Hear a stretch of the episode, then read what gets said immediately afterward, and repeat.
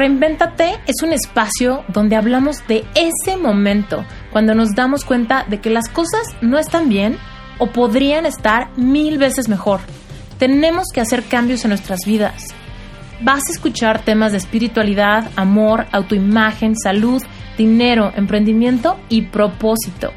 Temas que a veces son difíciles de hablar desde una perspectiva nueva, diferente a lo que ya escuchamos mil veces. Recuerda que tú puedes reinventarte. Inspírate, conéctate y diseña la vida que quieres vivir.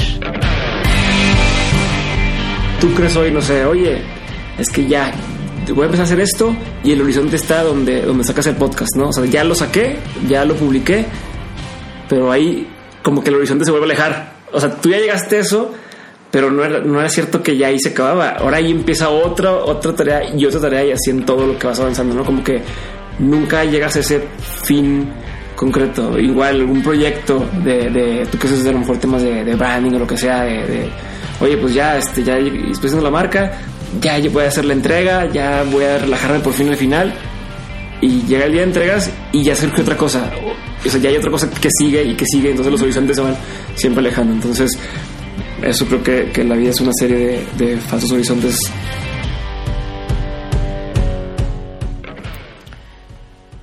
Diego Barrazas trabaja como Knowledge and Content Leader en Banregio. También dirige el colectivo Noreste, conformado por un grupo de diseñadores, abogados, estrategas y creativos que se encargan de traer a la realidad las ideas de negocio de otros emprendedores. También trabajó como consultor, facilitador y desarrollador de negocios en Astrolab, que es la primera consultoría especializada en storytelling en México es cofundador de Happy People, que es una herramienta para medir el estado de ánimo de los empleados en diferentes organizaciones. Y lo mejor de todo es que es creador de Dementes, un super podcast en el que tiene conversaciones con las personas que están tratando de romper el status quo. Actualmente asesora a otras empresas para mejorar su estrategia de comunicación, mercadotecnia e innovación. También es graduado de mercadotecnia y tiene una maestría en innovación de negocios y está cursando el Alt MBA de Seth Godin. En este episodio está súper padre porque Diego Barrazas cuestiona la forma en la que las empresas trabajan y se plantean diferentes misiones. Él lo que hace es que rompe la caja y amplía las nuevas reglas de cómo plasmar un negocio. Diego nos invita a pensar más allá para generar engagement con la gente. Las redes sociales nos conectan con una audiencia súper inteligente y Diego Barrazas nos dice cómo. Además, él no para de hacer cosas, tiene una súper buena manera de organizarse y de ir cumpliendo sus metas. Logra sus propósitos personales y profesionales. Se nota que se conoce profundamente y logra optimizar su tiempo de una manera muy inspiradora. Empecemos, Diego. Cuéntanos ¿Qué estás haciendo ahorita, ahorita en Banregio? ¿Qué significa eso de ser Knowledge and Content Leader? Ok. Voy a tratar de hacerlo lo más concreto posible porque hay, es toda una cosa medio grande ahí, pero Ajá. yo entré a Banregio en una plataforma que se llama Nexo Banregio. Nexo es una iniciativa de Banregio que tiene como objetivo, el único objetivo que tiene esa plataforma era apoyar a la gente que está emprendiendo. O sea, la gente que está empezando un negocio, o la gente que ya tiene un negocio dueño de una pyme o, un autoempleo, este, sin ningún fin de lucro. O sea, no les cobramos por absolutamente nada y les dábamos nos llevamos en tres vías, que eran eh, mentoría, conocimiento y comunidad. Comunidad, básicamente, eh, facilitar esos espacios donde la gente pueda tanto hacer conexiones con otras personas o conocer gente que les pueda ayudar en temas de inversión o conocer personas que, les puedan, que puedan ser proveedores o que puedan ser socios y demás. eso es lo que se en comunidad. En mentoría tenemos unos programas, tenemos un programa en el cual tenemos mentores eh, asesores que les pagamos a ellos para que den mentoría a la gente que está emprendiendo, gente que lleva a lo mejor dos, años con una empresa y hicimos dos años para que sea gente que ya tiene el tipo de problemas en los que les van a poder sacar más beneficio a estos asesores, que no eran voluntarios, eran pagados, porque si es voluntario, pues al principio sí, yo te ayudo y demás, y al rato empieza a ponerse compromisos y demás. De plano, de plano eso sí, sí pasa, que cuando la gente hace algo... Intentamos hacer algún momento así donde Eh, tenías asesores que eran incluso algunos eran voluntarios del banco, gente que quería apoyar al, emprendedor y dimos los programas que existen. E incluso, bueno, a mí me pasó, yo, yo cuando, cuando me invitaron a ser mentor en un programa externo del banco, al principio sí estás como, oye, pues yo te ayudo y demás, pero luego, oye, tengo yo más chamba o tengo X evento y entonces vas postergando, pues, pues uno me está pagando, oye, pues, pues, nos vemos mejor después y nos vemos en semana y nos vemos no sé qué y de rato ya se rompe esa formalidad. Y en cambio, si ese es mi trabajo y me estás pagando por ser mentor, pues no tengo ninguna otra responsabilidad más que ayudar a la persona a la que estoy mentoreando.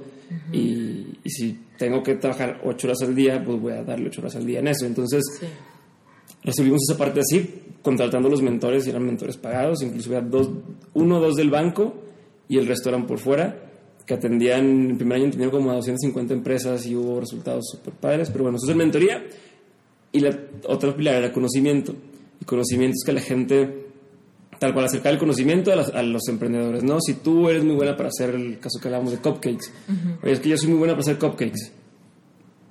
Probablemente no seas tan buena para la parte legal, la parte fiscal, la parte de recursos humanos, estrategia, mercadotecnia, bla, bla, bla. Y entonces ahí la onda era encontrar expertos en esos temas y que capacitaran a la gente, pero de forma más general. O sea, no era uno a uno, a lo mejor en conferencias, cursos, talleres, eh, eh, ¿cómo se llama? Videos, eh, artículos y demás. O sea, era simplemente curar o, seleccionar contenido que la gente que estábamos atendiendo tenía que aprender y, promoverlo, ¿no? E incluso para temas internos también. O sea, estar buscando qué es lo que viene, hacia dónde va el mercado, qué debemos estar enseñando, qué metodologías debemos estar usando, bla, bla, bla. Entonces eso también lo usaba un poquito hacia adentro. hacia adentro. Entonces, eh, empecé haciendo eso ahí en Banregio, en, en Nexo. Y también veía... ¿Hace cuánto tiempo que estás ahí? Hace dos años. Ok. Va, creo, que, creo que acabo de cumplir dos años o algo así. Este, pero también veía toda la parte de contenido. O sea, era como, el, como la parte de conocimiento de, de, yo ver qué es lo que quería que la gente aprendiera, pero también era qué vamos a poner en redes sociales, qué vamos a estar, o sea, qué es lo que se va a decir si vamos a un evento o estamos en una semana del emprendedor, qué vamos a decir no, venimos a... Como Nexo no vendía nada, todo era gratis para la gente, pues no voy a venir ahí de compra Nexo o, ven a Nexo porque pues, pues no, entonces era como un poco de, más bien aprovechar los espacios en los que estábamos involucrándonos para aportarle algo a la gente que estaba emprendiendo. Entonces, mi chamba ahí fue empezar a cambiar la forma de comunicarnos en Facebook. Eh, muchas agencias con las que queríamos trabajar no nos entendían y querían hacer el típico este, de conoce Nexo o no sé qué Nexo o como si fuéramos cualquier otro negocio de que quiera vender mis productos, pero pues yo no vendo nada y entonces pues poner un contenido irrelevante para la gente, ¿no? O sea, tú ves un anuncio de te voy a inventar huevos, bachoco, lo que sea y, perdón si alguien leí, pero este, de que, ah, los huevos más sanos o los huevos este, de orgánicos. orgánicos. Y es de que, bueno, eso a mí, ¿qué, qué me genera? ¿Qué beneficio me está dando? Absolutamente nada. Entonces, también me encargaba de todo eso. Y logramos, el equipo de Nexo, logramos cambiar un poco la conversación que, existía alrededor del banco. O sea, de pronto, toda la gente de nuestra edad, gente que normalmente aborrece a los bancos, de pronto se acercaban y era, está interesante esto, y ayúdame, y enséñame, asesórame. Eh, me encantó lo que pusiste en Facebook, me sirvió para aprender esto, oye, me di cuenta de esto, pero que no existía, bla, bla, bla. Y entonces pasamos en, en un año de, crecimos como 600% la cantidad de de, seguidores, pero aparte el engagement, ¿no? La gente que está, que está comentando, compartiendo y demás. Y, e imagínate lo difícil que es para un banco que tú quieras compartir lo que el banco publicó. O sea, tal cual, ¿no? O sea, si, si, lo que tú publicas en Facebook es como, es parte de lo que tú eres y, si tú compartiste una noticia sobre eh, estoy en contra del aborto, deja algo muy claro que dice de ti, o estoy a favor de la marihuana, o lo que tú quieras. Es un statement que estás haciendo. Y entonces, no sé compartir algo de una institución de las que menos cree la gente en México, o sea, las instituciones a las que más desconfianza le tiene. Y aquí en este caso la gente está empezando a compartir lo nuestro, está empezando a decir, oye, es que yo, yo quiero ser parte de esto, estaría chido trabajar incluso en, en, en y demás. Entonces eso gustó bastante. Y ahora hago un poquito de eso para todo el banco. O sea, ahora ya mi chamba ahí es justo lo que estaba haciendo ahí, pero en todas las plataformas, de, o sea, todo lo que tú vayas a ver del banco en los siguientes meses de Banregio, que no sea publicidad, mi equipo va a estar detrás de eso. O sea, vamos a estar encargados de, de, de eso. Y eso es hacia afuera y hacia adentro tenemos una plataforma que se llama Workplace, que es hecha por Facebook, pero es como un, es un Facebook interno. Tú lo ves y parece Facebook, está hecho por Facebook, pero es interno del banco, solamente están los empleados. Este, y entonces también ahí ir capacitando a la misma gente que tenemos en la empresa, ir que la gente entienda o que tenga cierto sentido de pertenencia y cambiar la comunicación institucional pedorra, cagante, que te habla como si fueras estúpido. Perdón, no sé si puedo decir maldiciones en este, en este, este en tu podcast, pero en, el, mío, sí puedo decir, entonces, este, aparte estuviste a Freak Martínez, supongo que Freak. Todavía no lo grabamos, pero Ah, ya me dijo que sí. Sí, ayer lo vi. Este, entonces, eh, este güey es peor que yo, entonces, cuanto, en cuanto a las palabras, entonces, no me voy a sentir mal. No, pero y entonces, este, quiero cambiar el típico, oye, hay que hacer una campaña para que la gente eh, tenga su lugar limpio y los baños limpios. Y pon pósters que digan, sé más limpio y tu limpieza habla bien de ti. Y es de qué vato. Sí, O sea, no. La gente no es estúpida. La gente, o sea, si la persona hizo pipí fuera del baño, no es porque no sepa que está mal, es porque probablemente se acercó al baño y ya está mojado el baño de pipí el piso. Entonces dijo, me voy a dar un paso más para atrás para hacer, pues a- no me voy a manchar los tenis. Sí. Y eso pues obviamente salpica un poco más y te vas haciendo más pata. Entonces el que va llegando va pasando eso, ¿no? Sí, lugar no va a llegar alguien que va a decir, déjame limpio, porque déjame- aquí hay un póster que dice que... Exacto, entonces o sea, no parte de que la persona no sepa qué es lo correcto o lo incorrecto, parte de otro tipo de cosas. Y entonces mi chamba adentro está empezando a tratar de cambiar, o sea, mi chamba indirecta está tratando de cambiar la cultura interna de la empresa, no con la comunicación, a pesar de que esa es mi chamba, sino con la parte que traigo de conocimiento para poder cambiar temas de hábitos, tema de creencias, tema de actitudes, este, igual tema de valores. En las empresas se acostumbran a, van con una agencia, y la agencia le dicen, queremos cambiar la cultura del banco, o de la empresa, queremos cambiar la cultura de la empresa.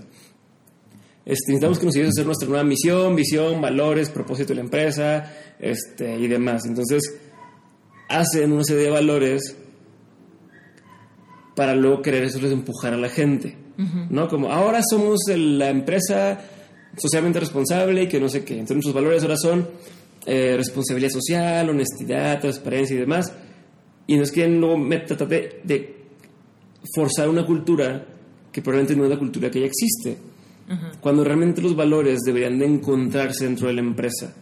O sea, los valores, eh, y me estoy haciendo una tangente que, que no es lo que me preguntaste, pero No, está súper interesante. pero los valores, o sea, tú tienes, tu empresa funciona por una serie de cosas. Y entonces en la empresa tú dices, oye, ¿por qué, estamos, ¿por qué no está yendo bien? Ah, porque la gente reacciona bien rápido. O porque la gente no se toma la cosa tan en serio.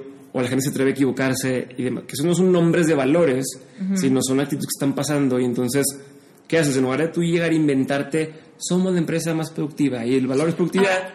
es Déjame preguntarte algo ahí intermedio, que es, ¿qué tan relevante es que una empresa ahorita ponga así su misión y su visión y sus valores y, y sea como eso este... es estúpido. ¿Sí? Porque justo está como esa duda, ¿no? De, de decir, pues nadie lo lee, nadie lo ve y no necesariamente refleja la realidad. Y nadie se lo sabe. Tú pregúntale a cualquier persona de cualquier empresa, o sea, cualquier empleado normal, oye, ¿cuál es tu misión? ¿Cuáles son tus valores? ¿Cuál es la estrategia de tu empresa?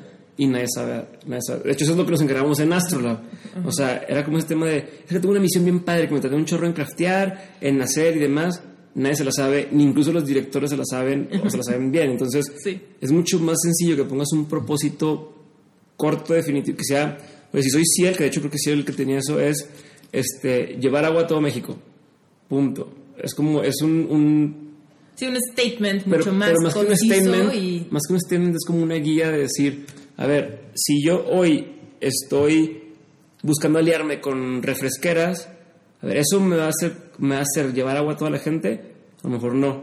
Pero si me alío con empresas de distribución, ahí a lo mejor sí me está ayudando a llevar mi producto, o sea, agua a más gente. Entonces, lo que estoy haciendo sí ya, ya cobra sentido, ¿no? Y entonces es como esta onda que te ayuda a, a- a decir o a medir tus acciones del día a día para poder decir, voy a hacer ya, o sea, sí voy a hacer lo que queremos ya la empresa o no, e incluso te ayuda a, a treparte a esa, a esa visión, a esa, cre- a esa creencia de donde quiero llevar la empresa. Si tú dices, no, yo no creo en eso, o, o si la empresa dice, ¿sabes qué? Queremos una cigarrera, queremos llevar cigarros a toda la gente, y tú no crees eso, ¿por qué chingo estás trabajando ahí? Pero ya tienes muy claro el, a ver, quiero que todo el mundo fume. Esa es la, la, la, misión, de, una, de, una, empresa que vende cigarros, la neta. Te pueden decir mil cosas, y pero su negocio es que la gente fume.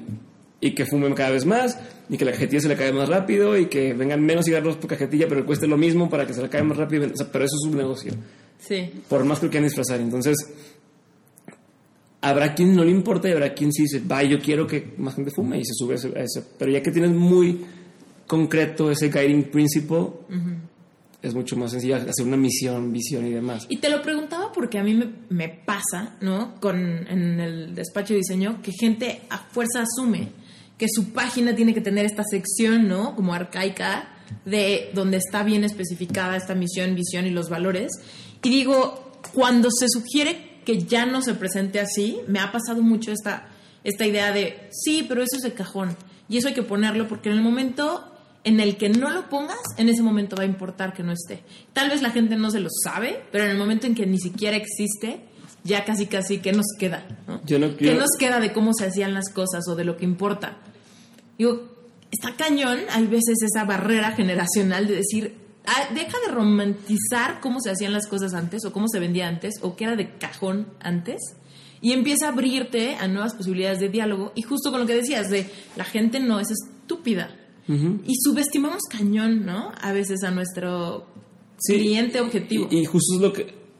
Todo, todo está ligado, entonces es la batalla que estoy peleando internamente con el tema de contenido, de oye, ¿por qué no internamente comunica los valores? Este, o estos son los valores de la empresa, o eso tal.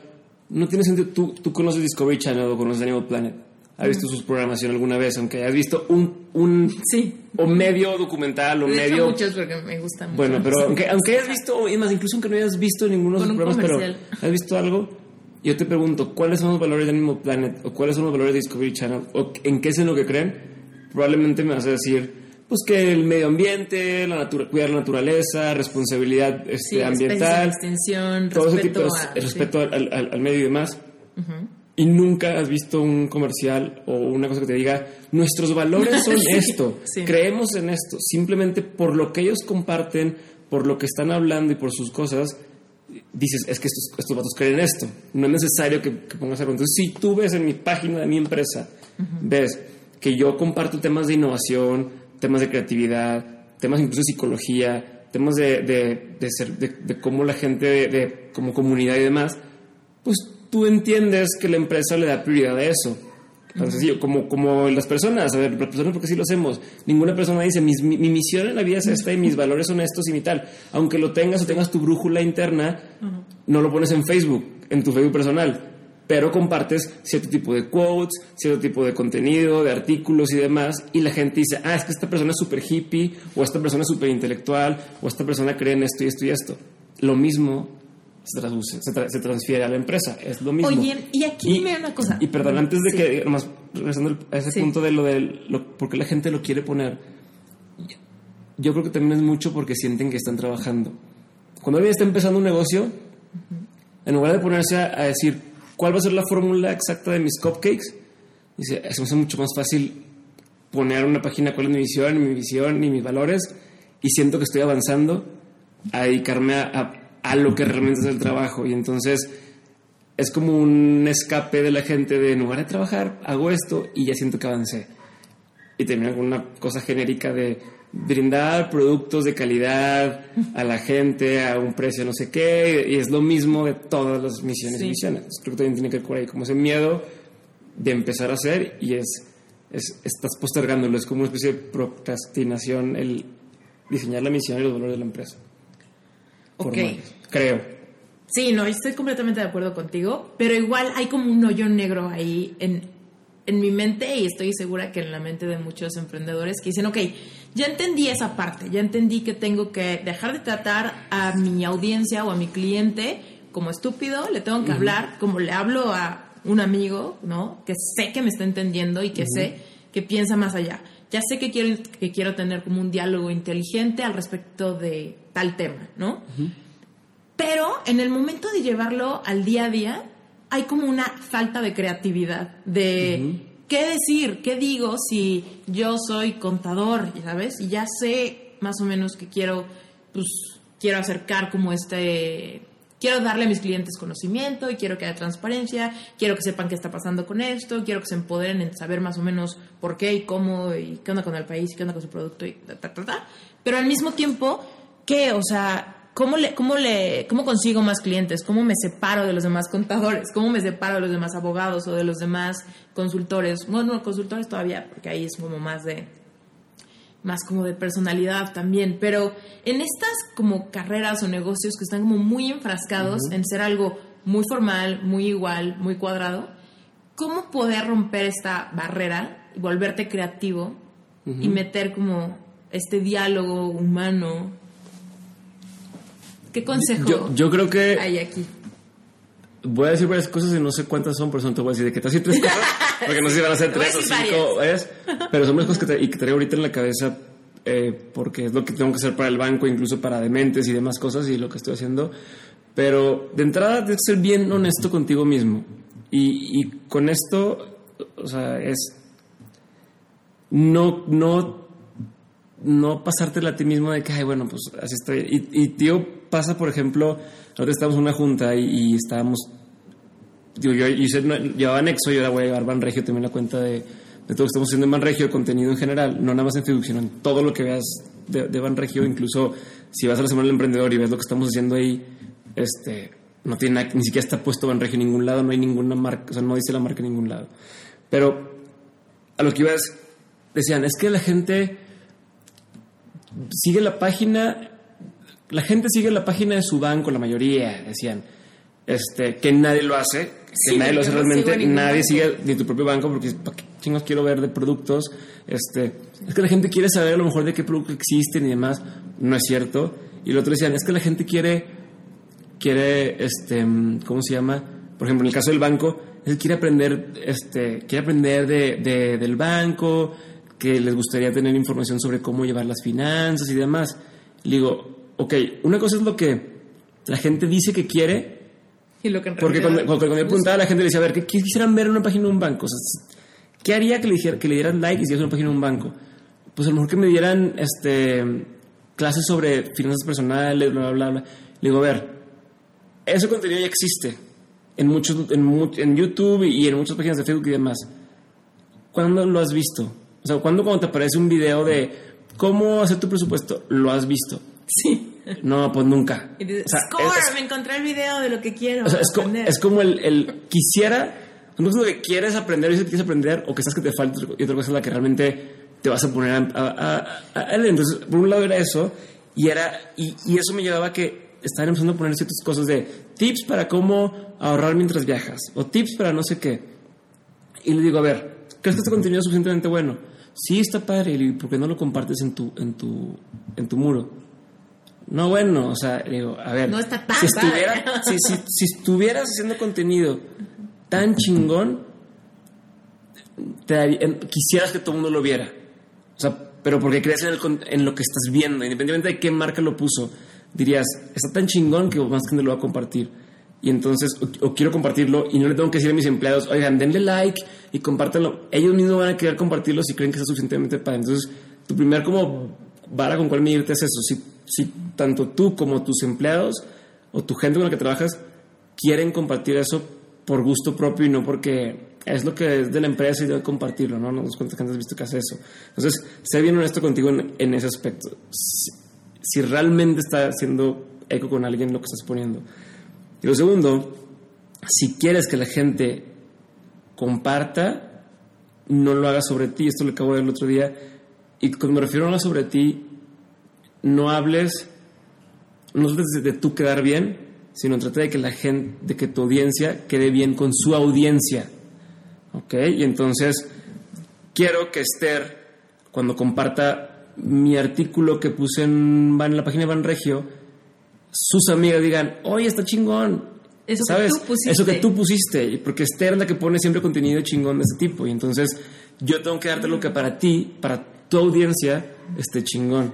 Y entonces, por ahí va también la segunda, la Está súper. cosa. Sí, eso que explicaste me acaba de dar así como me prendió el foco adentro de mi cabeza. Es como manejar, ¿no? Dices, no veas el coche delante de ti y ve al dos adelante de ti. Exacto, exacto. Entonces eso, si yo hago contenido que tú quieres enseñarle a tu gente, tú vas a hacer la chamba por mí. Ajá. No tengo que empujártelo, o sea, lo, empu- empujárselo a la gente. Tú mismo vas a estar queriendo compartir algo. Sí.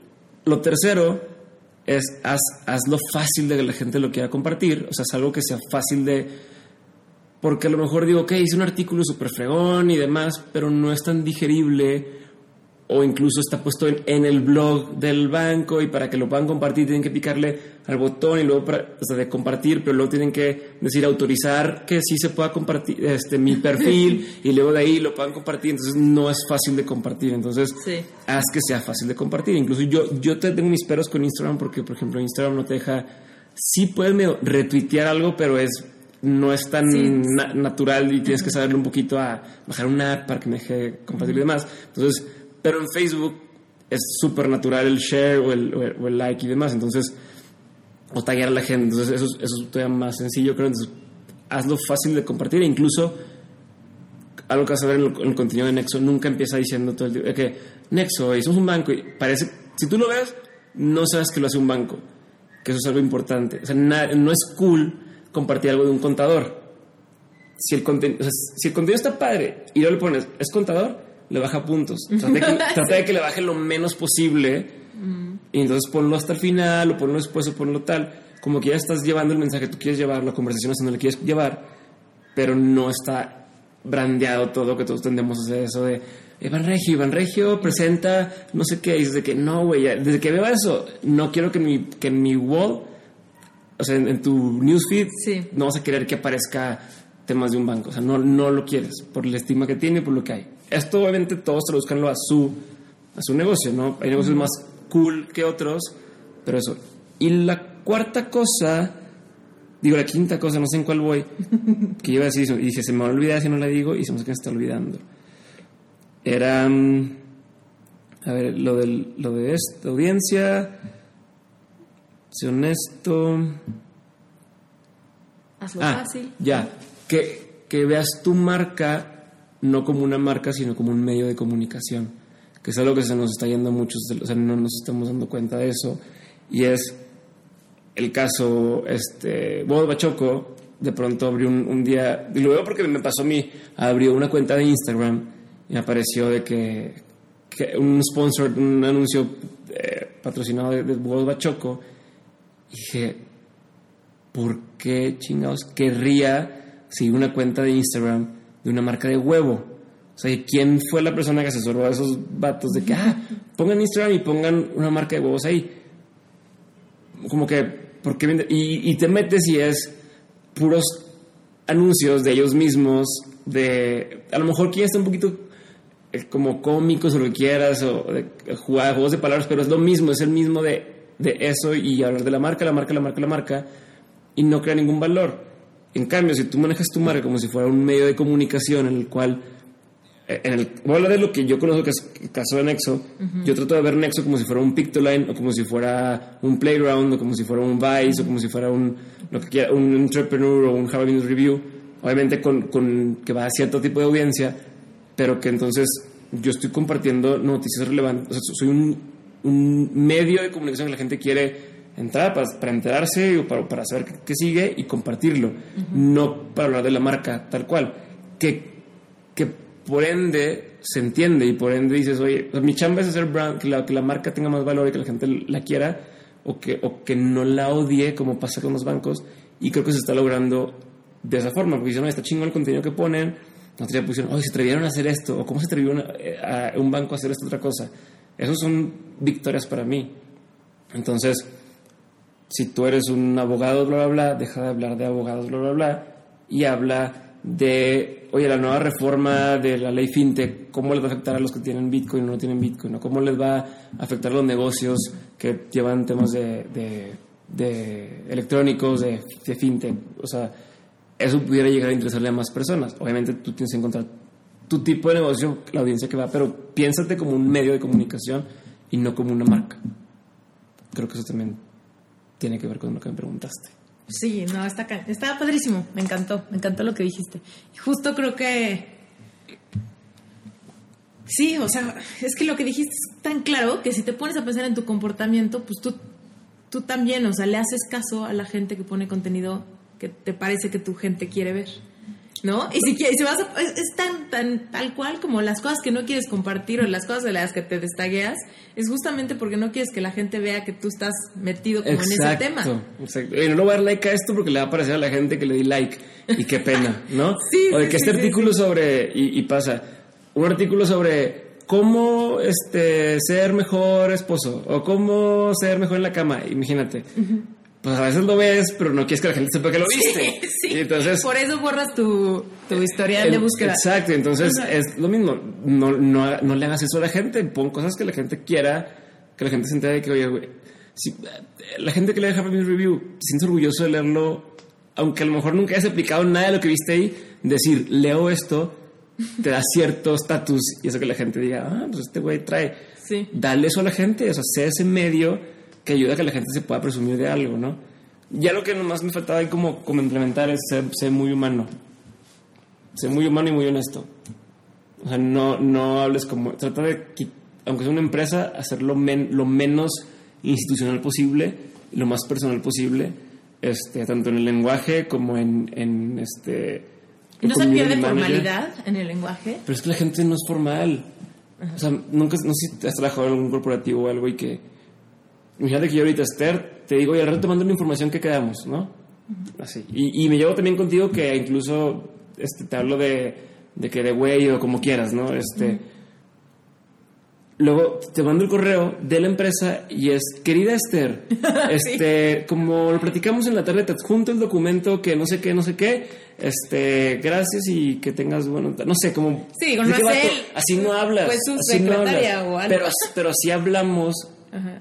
O tendemos a hacer eso en el ambiente corporativo y, y hablar de compañero, compañera o este, no sé qué, de qué vato, no hablas así, si Sí, ves en la calle no me vas a saludar así. ¿Qué, qué es lo que pasa? Hay algo que pasa en la mente que cambia, o sea, verbalmente puede ser un increíble vendedor y tener chispa y ser chistoso y sarcástico y un humor muy peculiar.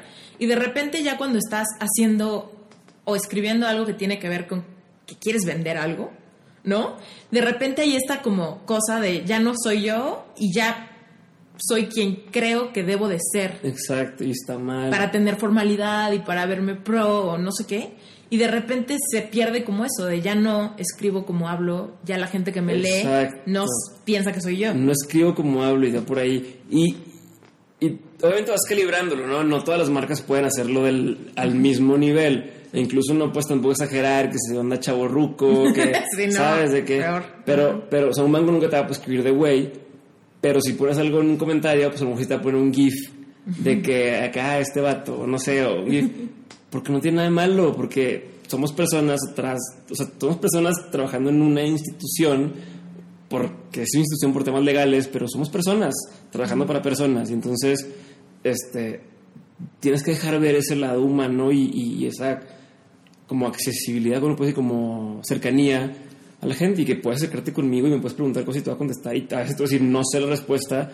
Y ya, y cuando eres así la gente te perdona más cosas y la gente entiende que eres una persona y que no eres una máquina porque cuando ves una institución piensas como es automático todo y pasa magia adentro y ya, pero realmente tú me preguntas algo y en ese momento yo es que usted no sé la respuesta y le preguntas a la gente alrededor y no sé la respuesta y te vas a a quién tenemos que hablarle, márcale los tarjetas de crédito para que nos expliquen esta, esta, esta respuesta, que nos lo explique no sé quién. Pero así es como se soluciona todo en todas las empresas. La gente tiende a querer aparentar que no pasa eso, pero pasa eso en todos lados. En todos lados. Entonces, hazlo, hazlo. Y si te equivocaste, di, me equivoqué, este, una disculpa, no debía haber dicho esto. Pero creo que vale más hacerlo personal que no. Porque a fin de cuentas, tus negocios son personales. O sea, le dedicas tantas horas, esto lo dice mucho Pedro Luis, eh, que, que era mi jefe en Nexo.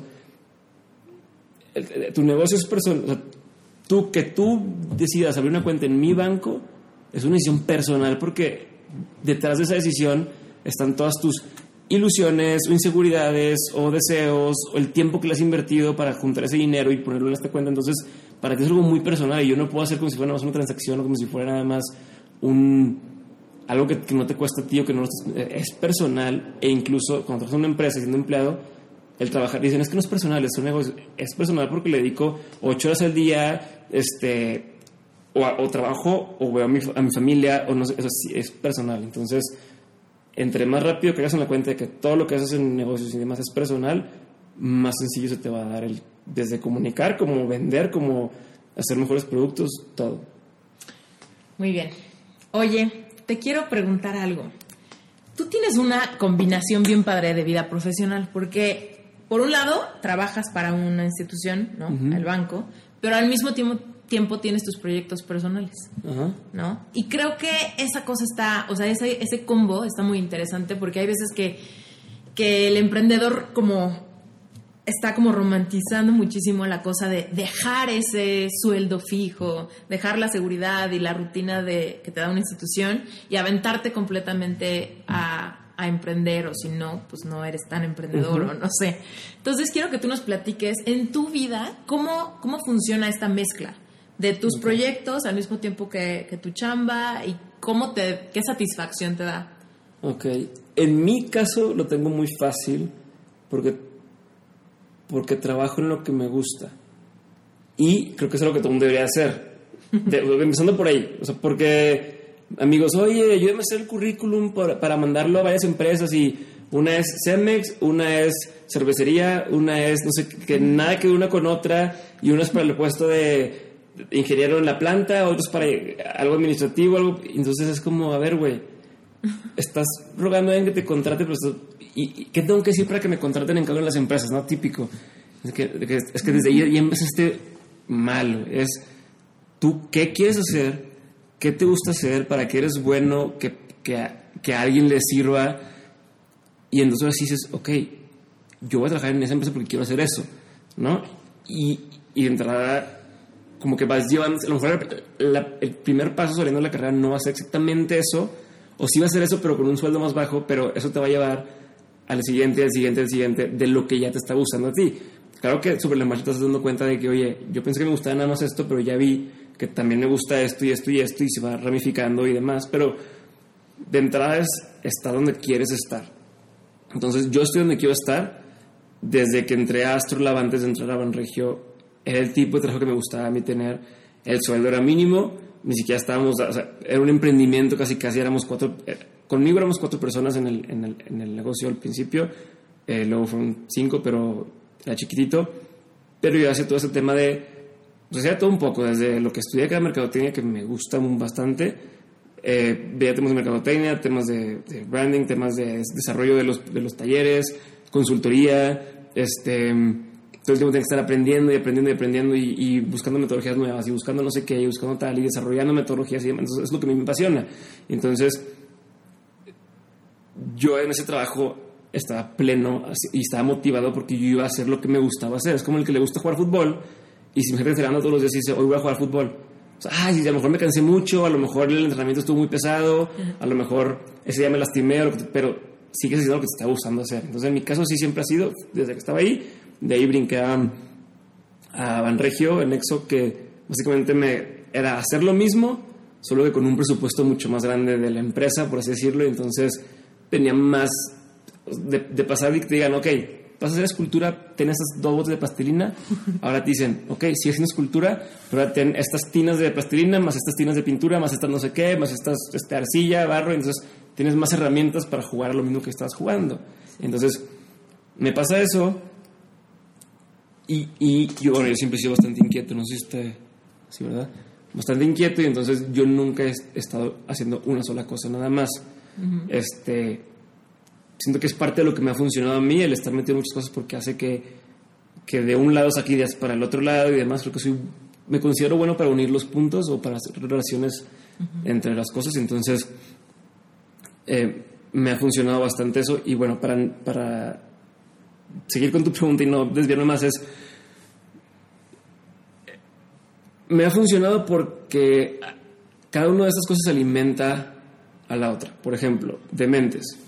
Este, Dementes es el programa, este, el podcast donde entrevisto gente que a mi parecer está cambiando la forma de hacer las cosas, desde emprendedores hasta psicólogos, maestros, este, gente influencer y demás, ¿no? Entonces es esta gente que es interesante. Pero luego ya aquí en mi chamba, en Manregio o en Nexo, te decir, yo tengo el tema de conocimiento y mi chamba es llevar y enseñar a los emprendedores habilidades que no tienen desde vender, desde, desde este, cómo, cómo vender, cómo tratar a su gente, temas de recursos humanos, temas de fiscal, legal y demás. Y entonces, de pronto yo conozco a alguien para dementes, que a lo mejor es muy bueno para temas de mercadotecnia, y esa persona la llevo a que dé un curso en, en Banregio a la gente. Y viceversa, oye, necesitamos a alguien que sea muy bueno en temas este, de, emprendimiento, ¿no? Que dé una plática, en el caso de Gus Huerta, que dé una plática sea muy bueno para esto, de, tema de levantamiento de fondos. Oye, hicimos buenas este, relación ahí, nos, nos bien, lo metí al podcast. Y entonces, pues ahí matas dos pájaros de un tiro, ¿no? Pues sirve para mi chamba, para acá. Pero luego para el podcast tengo que aprender a cómo hacer un newsletter, a cómo hablar a la gente de forma que le interese lo que estoy diciendo y demás. Pero es lo que tengo que hacer también para Nexo. O sea, porque también tengo que hacer lo mismo exactamente allá, de empezar a generar una, comunidad alrededor del banco. Entonces, lo que yo leo para aprender para, para dementes, lo aplico para Nexo y viceversa. Y lo que aplico para esos dos, de pronto yo digo, oye, bueno, el mezcal ascendente, que de hecho ahorita estamos en un pequeño tropiezo ahí de, de que el proveedor nos queda mal y demás, pero pronto saldrá. Este, yo al rato tengo, oye, hago eventos con Nexo, hago eventos con Dementes, pues al rato meto el mezcal ahí como parte de, patrocinador y aparte como ya conocí un chorro de gente que tiene bastantes audiencias, pues igual y yo a ellos los uso como mis influencers, por así decirlo, en lugar de que busque alguien que no conozca y oye, ten mi producto. Parte de mi estrategia, de hecho, parte de lo que quiero hacer con mezcal es regalarlo a la gente que yo creo que realmente está haciendo la diferencia. Este, no el, la influencer que enseña las pompas y tiene millones de likes, pero que no le sirven de nada porque nunca va a poder hacer dinero de eso, más que las marcas tontas que no entienden y, que dicen, oye, ponte esto mío y bueno, la gente que lo ve son puros vatos calientes o, chavas criticándola, no, no, le interesa tu o sea, X, pero bueno, imagínate que yo a esta gente que estoy conociendo, que somos gente chingona, le regalo de mi, de mi, de mi mezcal. Entonces, este, solito se empieza a cerrar el círculo donde ellos promocionan mi mezcal. Y entonces y Happy People, que es una herramienta para temas de recursos humanos, pues yo estuve en Astrolab trabajando con equipos de recursos humanos, entonces ya conozco a mucha de la gente de recursos humanos con la cual voy a empezar a colocar, el, o sea, están ayudándome a hacer las pruebas y testeando el producto y viendo si funciona o no funciona, incluso aquí en Manregio vamos a empezar a, probar en, en, Petit Comité, pero también tengo mucha gente que son emprendedores, entonces van a ayudar a probarlo en equipos más chiquitos, la aplicación, para ver cómo funciona con equipos de menos de 15 personas, entonces cada uno de mis trabajos se convierte en fuente de recursos para mis otros proyectos o trabajos. Y la fotografía de bodas, pues eso, eso lo hago desde que estaba en, en prepa, creo, principios de carrera, van como ocho años que hago eso, si no es que un poquito más. Y...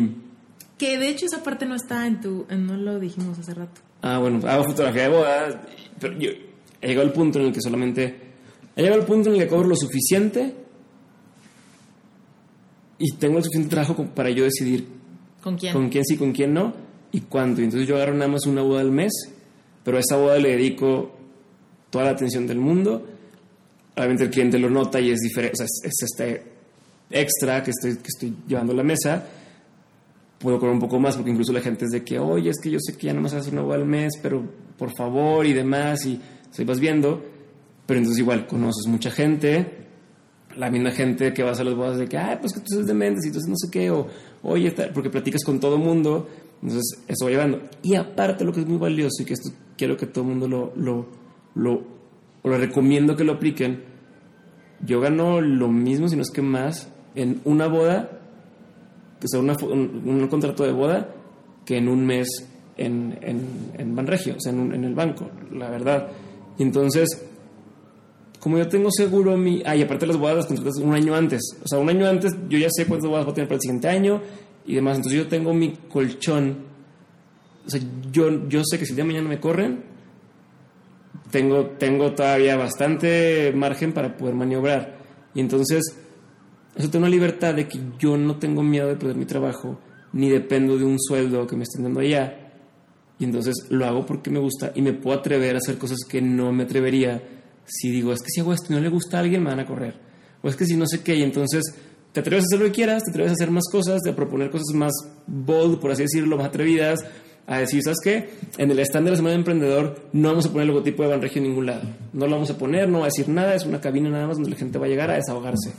Este, y eso es lo que hicimos, digo, la idea no es solamente mía, pero te atreves a hacerlo y si dicen, no, estuvo muy mal, vamos a correr, pues córreme. Pero ¿qué pasa? Como haces estas cosas y no tienes miedo a que, a que te vayan a, a, a pedorrear, terminas haciendo cosas más padres y luego es esa cosa que pasa al revés, que... Sí, si sale bien, tú no, pero, Oye, que este güey está trayendo cosas diferentes, haciendo más cosas y demás. Pues hay que involucrarlo más y, hay que, y entonces ese tema de no tener miedo que te vayan a correr hace que, que tu performance sea mucho mejor y que la gente le guste más lo que estás haciendo y que hagas cosas que valen más la pena a querer mantener el status quo y decir, bueno, es que no quiero que me corran, entonces mejor vamos siempre a trabajar con la misma agencia que siempre han trabajado aquí y hacer el mismo tipo de campaña que siempre han hecho aquí y llevármela así. Oye, pero a ver, ¿qué le dices a alguien que te dice, bueno, a ver, pues está padrísimo que creaste una, pues un sistema que te permite tener como esa valentía o esa creatividad y tal. Pero ¿qué pasa entonces con alguien que, por ejemplo, tiene un trabajo fijo y siente, o bueno, ¿qué le dirías a esa persona que tiene trabajo fijo y que no le da tiempo para hacer otra cosa o que siente que porque la familia, y te lo pregunto justo porque quiero pasar al tema de, de cuál es un día de tu vida, cómo organizas todo lo que hay que hacer, porque la gente dice, pues es que tengo pareja, tengo familia, tengo hijos, ¿no? ¿A qué hora voy a darle a mi hobby? que mi hobby tal vez pudiera volverse en algo que me dé también una entrada, pero por lo pronto no lo es, porque no tengo tiempo, porque además, ¿no? Ya estoy como tapado con todo este horario y no, he, y no puedo ahorita darme el lujo de que no me importe que me corran. Ese, ese, ese tema de que no tengo tiempo, mismo me hace muy puñetas a cierto nivel. Si tú dices es que no tengo tiempo, es un puñete. No, este, tú que escuchas, es, no, te voy a explicar por qué. Creo que la gente tiene miedo de poner límites o no, o no lo ha hecho a ver, no, no empiezas teniendo este, esta libertad de horario. nadie empieza así o nadie empieza así desde el mero principio, pero vas construyendo cierta reputación que te permite poder tener eso. En, mi oficina, por ejemplo, nosotros tenemos flex time, home office y demás, y nadie me pregunta dónde estoy, ni, ni por qué no llego a la oficina, ni por qué. Entonces hay días que yo estoy todo el día trabajando en temas de mentes, hay días que trabajo dos días seguidos en puras cosas, pero incluso de 7 de la mañana a 6 de la tarde o 5 de la mañana a 6 de la tarde en cosas del banco, que no es el horario oficial de oficina. Entonces no, o sea, entonces no me pueden decir ellos a mí, oye, es que pues no, no, no trabajaste las cantidad de horas adecuadas. Mientras yo entregue lo que tengo que entregar y haga resultados. Es que aparte está increíble que, que el banco tiene como ese sistema. O sea, porque hay muchísimas empresas que pudieran evolucionar ya a esa a ese pensamiento, ¿no? Pero no, pero incluso no todo el banco lo tiene, ¿eh? Y no toda la gente lo, lo aprovecha de esa forma. O sea, hay gente que le dices, es que la, onda es así, y esto es lo que voy con, con, con eso. Tienes que aprender a poner límites a la gente. Tu jefe siempre te va a querer decir, bueno, en este caso no, mi jefe, mi jefe ahorita Meli no es así, pero en el ambiente laboral normal, tu jefe te va a decir el sábado en la tarde o el domingo, lo que sea, oye, necesito que trabajes el sábado, necesito que trabajes el domingo, necesito que trabajes tal. Pero muchos son tan ojetes de que, ok, trabajaste sábado y domingo porque tenemos que hacer la presentación para el lunes, pero como que ya el lunes trabajas todo el día y más trabajas todo el día y no te, y pido vacaciones y no te doy días y demás. Entonces hay un tema donde digo que es un puñetazo porque tú no estás dando respetar y tú no estás marcando la pauta de, a ver, güey. Este, o sea, entiendo que a veces hay que trabajar el fin de semana porque se requiere, pero si eso implicó que yo estoy más cansado de lo normal, el lunes me voy a tomar la mañana. Punto. Y no estoy preguntando, porque ya te di el resultado y va a pasar. Y si estás en una empresa en la que no te dejan hacer eso, tal vez estás en una empresa equivocada y en el tipo de trabajo que no es el correcto o el que no quieres estar. Pero tienes que aprender a decirle a tu jefe, oye, ¿sabes qué? Ya son las 6, son las 7, mañana lo reviso. Porque el trabajo nunca se va a acabar. O sea, siempre va. Y si, y si, te, si, si aprenden que tú eres el que más rápido hace esta cosa, ah, entonces ahora te vamos a dar dos. Y te vamos a dar tres tareas iguales, o cuatro, cinco, seis. Entonces el trabajo nunca se va a acabar. Sí, ¿no? Entonces, es. Tú puedes tú dices, ¿sabes que Voy a trabajar en esto, o en esta tarea específica, o en este proyecto de 8 de la mañana, o de 9 de la mañana a 2 de la tarde y luego de 3 a 4 luego de cada otra cosa, o de tal a tal, pero tú marcar tus límites y tú decir, yo tengo para entregar esto el lunes, hoy, el lunes siguiente semana, hoy es lunes, va, voy a, jalar chido para tenerlo listo para el miércoles, pero no lo voy a entregar el miércoles, lo voy a entregar el viernes, no lo entregaste el lunes, lo entregar el viernes, pero los demás días lo voy a hacer para trabajar en esta otra cosa. Oye, que llega tu jefe y te dice, ¿por qué estás otra cosa? Mira, aquí está, ya está lo que tú me pediste. Punto.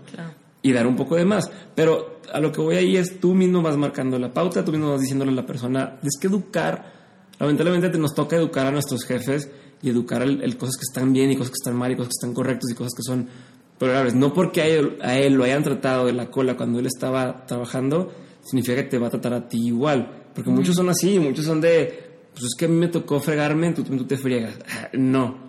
¿Y qué pasa cuando empieza la gente a hacer eso y a tú poner tus propios horarios y tú establecer las reglas del juego, entre comillas, eh, incluso eh, tu jefe o tus compañeros agarran la onda chido y se vuelve este ambiente mucho más eh, ameno, estás tú descansado, estás contento, él está contento porque estás dando los resultados, este, y entonces todo empieza a, a funcionar. Ojo, tienes que dar resultado. O sea, si tú, si, si, tú no... aquí es este, este, Por eso digo que al principio no todo el mundo tiene eso. aquí es un, un, juego de... A lo mejor los primeros dos meses, tres meses, en lo que entras a una nueva empresa o un nuevo puesto, no, puedes, no puedes exigir absolutamente nada porque, porque pues, tienes que entregar. Pero ya que empiezas a entregar y empiezas a, sobrepasar la expectativa de lo, que esperan de ti, es cuando te ganas ese derecho de decir, oye, ¿te he quedado bien? ¿Alguna vez te he quedado mal? No, nunca me has quedado mal. Entonces te digo que hoy no voy a la oficina porque tengo otros pendientes.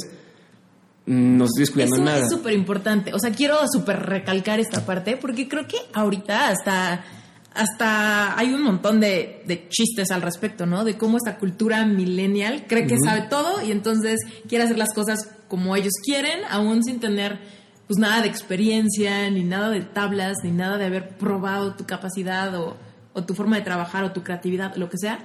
Y de repente es esta cosa, ¿no? De que no sostienen ningún trabajo, ¿no? Y van como bandeando por ahí con esta idea de que las cosas son diferentes ahora y no me tengo que adaptar a lo que ningún, ningún jefe o ninguna empresa dicte. Y entonces está esta como desvalorización del, del, trabajo, ¿no? O de los resultados que debes de entregar por este como ego del recién egresado. Sí, pero ese es el, ese es el, el clásico millennial pendejo del que todo el mundo se queja, del güey que dice, yo no tengo que dar resultados, yo como que ya la quiero llegar tarde, y quiero tomar vacaciones, y quiero hacer mil cosas. Sin embargo, si tú te dedicas a dar resultado, lo demás viene por añadidura. O sea, el, tema de, oye, voy a pedir dos semanas de vacaciones, ah, date las vacaciones, te, los, te las mereces, porque, oye, me hice todos esos resultados que no me ha dado nadie más. Entonces, creo que la chamba de, nosotros es justo demostrar de, oye, a ver, güey, yo soy tan capaz como tú, incluso mejor que tú, jefe, para hacer lo que me estás pidiendo hacer. Y una vez que lo mostremos ya podemos hacer lo que queramos, no al revés. Este, pero ahí hay mil temas, eso de los millennials y más que de hecho incluso ya, ya, ya vamos más para allá que para acá. Este, porque igual, pues antes los sueldos eran mucho más altos, este, creo que tú salías de, tú salías de la carrera, o sea, sus papás salían de estudiar cualquier carrera, ya tenían trabajo y, bien pagado, y más rápido crecían y demás, y este, los planes para el retiro eran mejores, o sea, era un, un ambiente económico distinto en el que pues ellos vieron sus circunstancias y nosotros vimos las nuestras. O sea, tú puedes decir, ah, pues todo bien fácil, te graduaste ya tenías un jale que te pagaba con madre, que te podías pagar una casa y te podías pagar un carro y te podías pagar tal cosa. Yo no tengo eso. Y a mí no me van a querer pagar más de, no sé, entre 8 mil, 15 mil pesos recién graduado, que es lo que gana la gente en promedio. Entonces, con eso no haces nada. Bueno, o sea, sí haces, pero no, no puedes comprarte una casa y vender una familia y no sé qué, luego, luego ojo, estamos mal acostumbrados también a que, oye, pues sí, quiero una casa en una zona padre, y quiero un carro en un lugar padre, y quiero no sé qué, lo quiero ya. Pues no, hay, hay, unas por otras, pero creo que la situación es distinta y no, no se vale juzgar con la misma, las mismas métricas lo que vieron nuestros papás que lo que vivimos nosotros y lo que van a vivir los de abajo, ¿no? Porque incluso tú te pudieran decir, oye, pues es que, no sé, un arquitecto, imagínate un despacho de arquitectos, este, tú trabajas ahí, tu jefe antes se, aventaba para hacer un plano, se aventaba días porque era todo a mano y te equivocabas y demás. Entonces llegas tú y espera que tardes lo mismo y que cuando ahora es súper rápido de hacer y, y, lo haces en AutoCAD, lo que tú quieras y tienes mil programas y mil formas. entonces cada vez es más, más fácil o más rápido hacer chambas que tomaron mucho tiempo. No deben de esperar la gente que te está haciendo horas nalgas sentado en un cubículo porque creen que así debe ser. No estoy de acuerdo. Ok, yo tampoco estoy de acuerdo. Muy bien. Y en el tema de los horarios, más para eso que me mencionaste de, de cómo lo hacía, o, por si la gente cree, yo a las 6 de la tarde, 6, 7 de la tarde dejo de trabajar. O sea, dejo de hacer cosas de la oficina. A ver, pero justo te iba yo a preguntar, ¿cuál es tu ritual? O sea, ¿qué haces en la mañana? ¿Qué haces antes de dormirte? ¿Cómo organizas tantos proyectos y tantas cosas? Porque y te lo digo porque te lo juro, me pasan mil veces que la gente se ofusca muchísimo. Cuando quieren emprender o quieren hacer algo, se les cierra el mundo por el horario del trabajo, por el tráfico y por querer pasar un tiempo con su familia. Y entonces ahí se va la vida y de repente ya pasaron cinco años. Y entonces viene este momento de descontento y no saben ni de dónde viene esta falta de satisfacción con su vida. ¿Cómo le haces tú? Porque haces malabares con mil cosas. Obviamente siempre estoy ocupado, sí. O sea, o no, siempre estoy ocupado en el horario que me establezco para estar ocupado, ¿no? Porque ya en las tardes es mi horario para otras cosas, pero eh, mis días normales trato que sean así. Yo me levanto a las 5 de la mañana. ¿Siempre? Casi siempre. Por ejemplo, hoy pues me sentí mal, tengo que no dormí bien y demás, el estómago, entonces me levanté a las 5 pero me volví a dormir. O sea, no dormí, dormí dos horas y a las 5 me desperté y dije, ¿sabes qué? No, dormí una hora más. Pero okay. Y hay veces que, oye, por el trabajo viajas varias veces y te mueve el horario, entonces trato de compensar, pero trato de levantarme a las 5 de la mañana. Este, me levanto a las 5 de la mañana, eh, obviamente vas al baño, me lavo los dientes y demás. Tengo mi ropa ya de ejercicio a un lado puesta al lado de la cama. Entonces, primero que hago, incluso antes de lavarme los dientes e incluso con ganas de pipí, me visto de volada, pongo los tenis y demás, y ya voy al baño y hago todo lo demás. Porque si no hago eso, es de que, ay, si mejor me duermo y si te convences, ¿no? De que mejor voy en la tarde, a lo mejor voy mañana, a mejor no bueno, me lanzo al gimnasio, este, estoy ahí máximo una hora en el gimnasio, más de eso no es necesario, eh, estoy en el gimnasio, este, me regreso a la casa, me baño, desayuno, eh, medito. ¿Cuánto tiempo? Diez minutos. Eh, empecé haciendo nada más cinco minutos porque cuando no estás acostumbrado a eso sí estás como que es que tengo otra cosa. Tengo que, al menos en mi caso, porque soy muy de que tengo que hacer algo, tengo que hacer algo, nunca he puesto quieto. 10 minutos eran bastante. Entonces empecé con 5 minutos e incluso a veces a los 3 minutos, ¿es esto no? no? A los 3 minutos, a los 3 minutos decía, ya no puedo, o sea, hoy, o sea, es que ahí muere y lo paraba. Pero lo hacía todos los días. Hola, quiero hacer una pausa chiquitita solamente para pedirte un favor. Déjanos unas estrellitas en iTunes. Me va a ayudar muchísimo contar con un review de tu parte para saber qué contenido seguir generando. Además, si todavía no me sigues en redes sociales, te invito a que me sigas en Instagram en arroba o en Facebook. Me encuentras como Esteriturralde Life Coach. Si tienes cualquier duda, comentario o pregunta de algún episodio, Simplemente lo que tienes que hacer es buscar la imagen de cualquier episodio liberado, tanto en Instagram como en Facebook, y ahí dejar tu pregunta. ¿Sale? Muchísimas gracias y continuamos. Tenemos que ser un poco flexibles y no decir de, no ir de 0 a 100 porque te vas a quemar. Entonces, cuando vuelvo a agarrar la rachita esta de, las 5, cuando eso que la pierdo, no sé, un mes, que porque X cosa, los primeros días en lugar de ir a hacer pesas, digo, X, voy a ir y me voy a parar el gimnasio. Me voy a parar ahí adentro.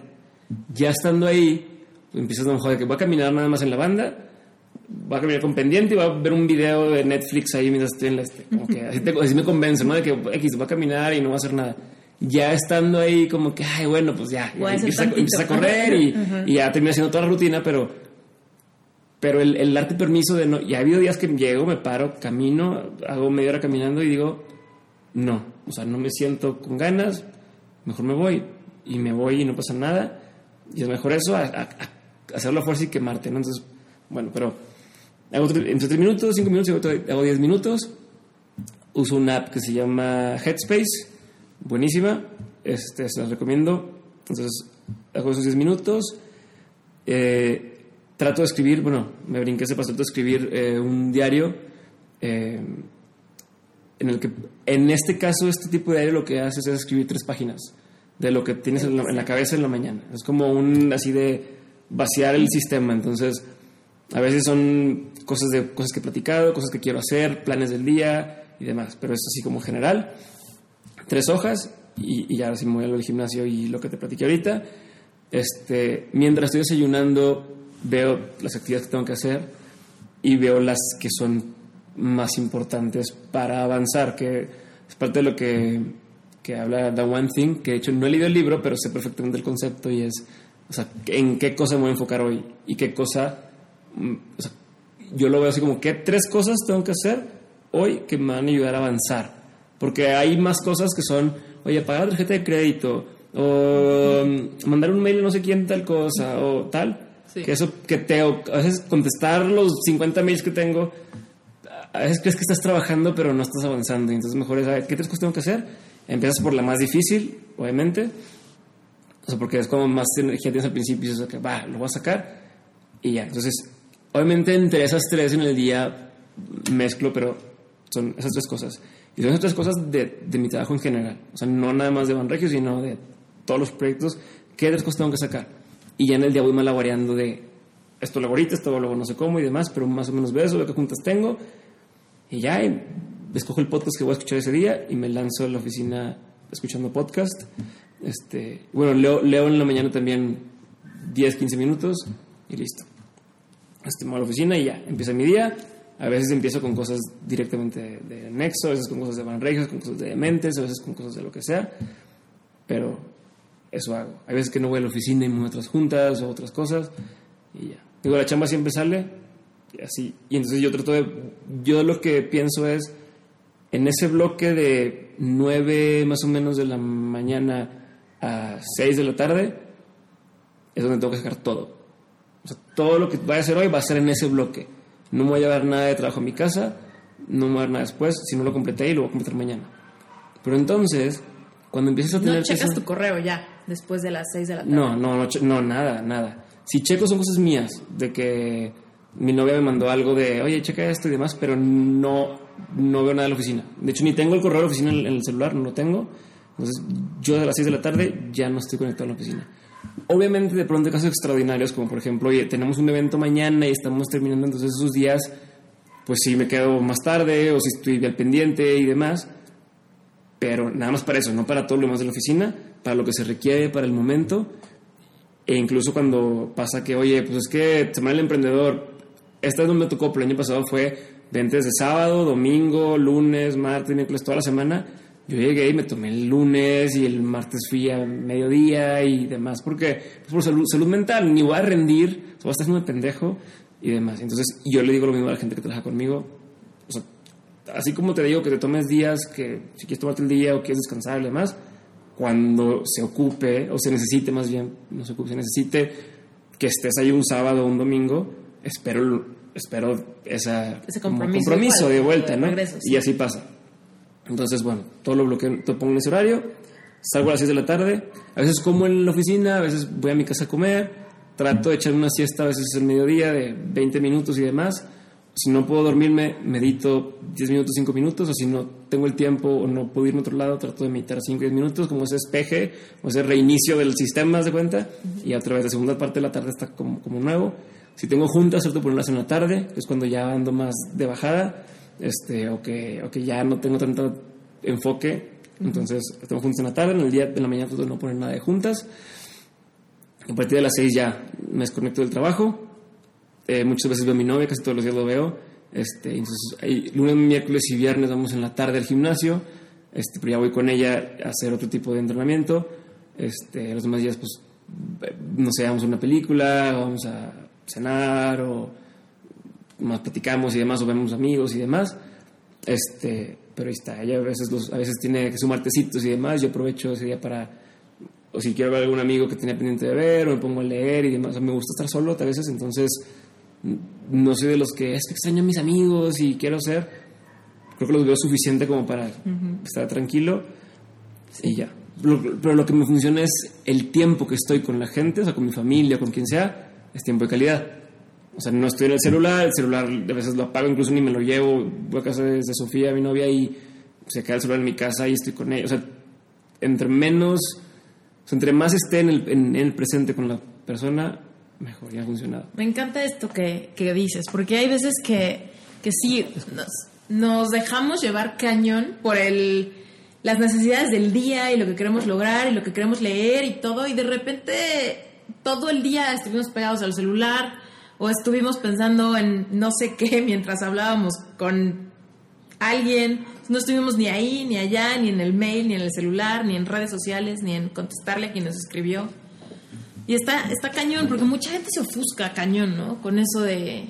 Y te lo digo porque a mí también me ha pasado, de repente a mí me pasa que cuando me empieza a doler la mano, cuando empiezo a abrir la mano, sé que ya perdí el control con el celular, ¿no? Que no sé qué pasó con el mail, con el WhatsApp, con redes sociales o con lo que sea, que ya, o sea, ya me duelen dos dedos, ya no aguanto la mano, ya me la estoy apretando todo el día. Y es cuando digo, no, pues ya, o sea, por necesidad, por salud, tengo que dejar el celular. Pero está padrísimo esta parte de, de adelantarte, ¿no? De adelantarte a que tengas que soltar algo porque ya te duele la mano, porque ya te arden los ojos, porque ya te mueres de cansancio, o porque ya te peleaste con, tu familia, porque eres el que está pegado al celular. Y sí, yo creo que ahorita en el mundo de, los emprendedores que empiezan está este pretexto, ¿no? De no tengo tiempo para la gente porque estoy enfrascado en lograr mis sueños, o al revés, no tengo tiempo para mis sueños porque la gente que quiero me importa mucho y requieren de mi atención, requieren de mis tardes o requieren de... Exacto, obviamente tienes que sacrificar algunas cosas y son unas por otras cada quien decide qué sacrificar, ¿no? A ver, yo en mi caso ni voy a sacrificar el ejercicio, ni mi familia, ni mi novia, ni mi trabajo, porque a mí mi trabajo me encanta. Entonces, ¿qué sacrifico? Por ejemplo, sacrifico que a lo mejor antes tocaba mucho la guitarra, me gusta la guitarra, a lo mejor ya no le he tocado tanto como antes. O ya no veo tantas series en Netflix como me hubiera gustado porque pues o, veo dos horas de, alguna serie o me pongo a leer sobre un tema que necesito o a escribir sobre lo que me gusta o a convivir con, mi familia o lo que sea. Entonces, unas por otras. Siempre hay cosas que puedes quitar, siempre hay cosas que puedes incorporar. Oye, si necesito aprender de algo, de algo en los trayectos, en el camión, en el carro, o en lo que sea, lo puedes hacer. Yo voy leyendo, yo estoy en el elevador y voy leyendo algún libro de Kindle. Yo tengo aparte, bueno, te haces estos sistemas. Por ejemplo, yo en mi celular tengo Kindle, tengo mi Kindle físico y tengo, o sea, el, aparato, este, y todo el tiempo traigo también podcast y demás. Entonces, yo ya sé que si llego a, oye, tengo que ir con el dentista y me tuvo que esperar en la sala de espera, no. ¿Has preparado para No estoy perdiendo el tiempo, me pongo, me pongo a leer lo que tenía que estar leyendo, o, artículos que tenía pendientes que quería leer, o me pongo a escuchar algún podcast. Entonces, siempre tengo algo. De todos de todos tus hábitos de éxito, si pudieras decirle a la gente que hicieran uno, ¿no? que empezaran con uno de los, de los hábitos que tienes, ¿cuál sería el que les recomendarías? Son dos. Vas. Porque uno tiene que ver con, lo que uno hace y otro. El primero es estar aprendiendo constantemente. O sea, buscar aprender constantemente. Eh, es algo que a lo mejor bueno, conozco mucha gente que sí lo hace, pero también conozco mucha gente que, que andan por la vida y dice, ¿qué libro estás leyendo ahorita? O, qué video estás viendo, el formato que sea. No, pues nada. Como que constantemente están buscando solamente entretener, entretener o distraerse más bien, ¿no? Más bien es como constantemente buscan apagar el cerebro y, y estar en estado vegetal frente a la tele no digo que, el contenido de entretenimiento sea malo, incluso hay muchas veces que es bueno, te da ideas o, haces unos puntos de, ah, aquí hicieron esto, puedo hacer esto acá. este, incluso este sirve como, como es como meditación, porque la meditación lo que hace es que creaste como espacio de no estar pensando en, pendientes. Eso está bien, vale, se vale. Yo a veces lo hago en la noche, sí veo una serie o algo para desconectarme, pero buscar aprender en los espacios que puedas, si son cinco minutos en la mañana o si son cinco minutos en la tarde, lo que sea, leer algo, agarrar algo. Obviamente los temas que te interesan, que pueden ser para avanzar en tu carrera donde estás trabajando o empezar algo distinto o de desarrollo personal, pero aprender algo, ¿no? Coge lo que quieras, pero estar aprendiendo, uno, y el otro, hacerte de muchos aliados o de más bien, o sea, tanto de aliados como de, darle chamba a más gente. O sea, que más gente haga las cosas por ti. Yo en todos los proyectos tengo gente con la que lo hago. O sea, yo no, o sea, por ejemplo, yo el podcast, yo grabo el episodio, grabo las cortinillas, grabo esto y alguien más me lo masteriza. Y yo le di- ya saben, porque lo hemos hecho juntos y, y fue un proceso de irlo puliendo y demás, pero ya ahorita ellos se encargan de la parte de la edición del episodio y de masterización, entonces me libera muchísimo tiempo. Este, lo mismo con, tengo alguien que me hace todo el tema de branding y son buenísimos para eso y ellos me están. Beno Ramírez me ayuda para eso y demás. Oye, la tienda, bueno, vamos empezando la tienda en Dementes, haciendo con Polsi, este, Mariana Armendáriz, que me pasó ahí el, el- ella me convenció de entrar a Polsi, este, ellos se encargan de todo el tema de, de drop, hacen dropshipping, ellos van por tu producto, o sea, por el producto donde quiera que esté, lo llevan allá, entonces yo no tengo que administrar esa parte, entonces, en todo lo que voy haciendo, Happy People yo no la, yo, yo no la, la desarrollé, me asocié con unos desarrolladores, ellos desarrollaron, nos damos a michas, pero prefiero ser dueño de la mitad de algo a, a 100% de nada, Sí. pero entonces ya me dedico más como a coordinar las cosas, más que tener que inventar todo desde cero.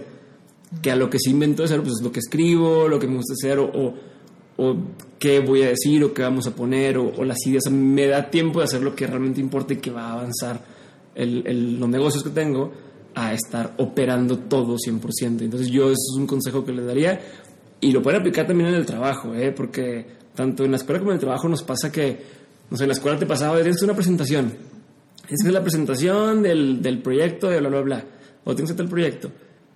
Y a lo mejor dices que ni, ni le sé PowerPoint, no sé usarlo, y ahí estamos así horas y horas tratando de sacarlo, y llegamos y lo presentamos, y, y está que es cuando pudieras, oye, le pago 500 pesos, 1000 pesos a alguien, este, dependientemente del el, el tema, ¿no? O le puedo pagar 200 pesos al hermano de mi amigo que es diseñador y que me puede ayudar a hacer la presentación mucho más bonita y más rápida, y yo ya me encargo de otra cosa. Entonces, en la oficina, yo tengo esta mentalidad de que no todo lo tengo que hacer yo. Incluso mi chamba no todo la tengo que hacer yo. Este, mi chamba más bien es encontrar a la gente o coachar o, dirigir a la gente que va a poder hacer lo que se necesita hacer. Y, y yo me le juego algunas veces donde tengo que, no sé, oye, necesitamos hacer esto y no me van a autorizar el presupuesto acá, ah, pues lo pago de mi dinero. Sale, fregón, funciona y ahora sí ya, ah, no, pues ahí ten, ten la lana que, que tú pagaste y bla, bla, y demás. Este, pero yo veo como, como mi sueldo lo veo como parte de un recurso más con el que puedo contar para, para hacer. O sea, a mí hacer una presentación a a tomar una hora, esa hora, en un caso hipotético, esa hora que le dedico a hacer la presentación, o más bien, estoy bien malo, te voy a bien malo para hacer presentaciones. Entonces ya hice el- todo el estudio, el proyecto que me pidieron en la empresa, pero tengo que hacer la presentación para llevarla al jefe. Eh, Haz una presentación que quede bonita y bla, bla, bla. En lugar de dedicarle 3, 4 horas a estar averiguando cómo picarle, cómo diseñar y cómo no sé qué, busco en Facebook, oye, ¿alguien sabe presentaciones chidas?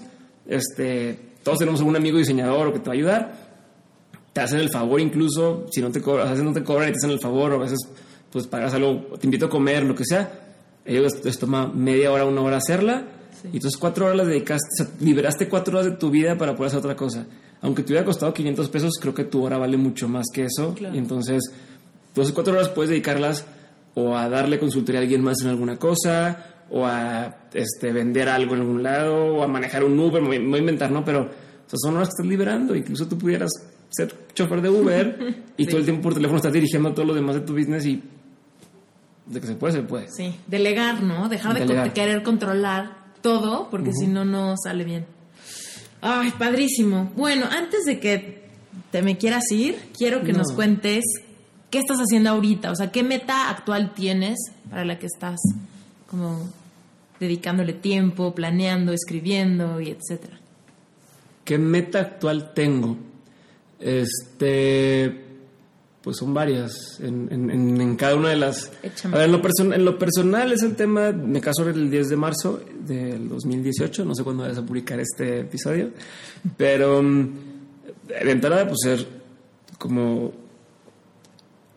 No, no, iba a decir ser buen esposo, pero no quiero ser buen esposo, quiero ser la versión que yo creo que quiero ser de, de esposo, de pareja o de compañero, ¿sabes? O sea, no lo que la gente espera de mí, sino yo quiero ser lo que yo creo que puedo dar. No sé si te ha pasado que dices, oye, es que yo eh, es que yo soy bien detallista o, o, yo era bien detallista y sé que puedo ser detallista, pero no me ha dado el tiempo de hacerlo o demás, ¿no? Que tú solo, no es que alguien más te diga, tú sabes qué es lo correcto y qué es lo que debes, o que, que tú quisieras hacer o estás de acuerdo y a lo mejor no puedes cumplir. Entonces, más bien mi, mi, meta en ese aspecto es ser la versión que yo creo que soy o que puedo ser de, de mí en ese aspecto, en esa faceta de la vida, como, como yo me considero detallista y a veces pasa que por las prisas eres un poquito menos y demás, entonces retomar eso y, y ser como yo quiero ser. Entonces, eso. Eh, en lo físico, eh, hay un tema de, de quiero empezar. Antes yo siempre fui bien, bien flaco, bien flaco, bien flaco de madre. Este, pues te asustas, si ves fotos te asustas. Ahorita ya veo normal, flaco normal. Este, y siempre quería subir de peso, subir de peso, subir de peso y obviamente acá ponerte así.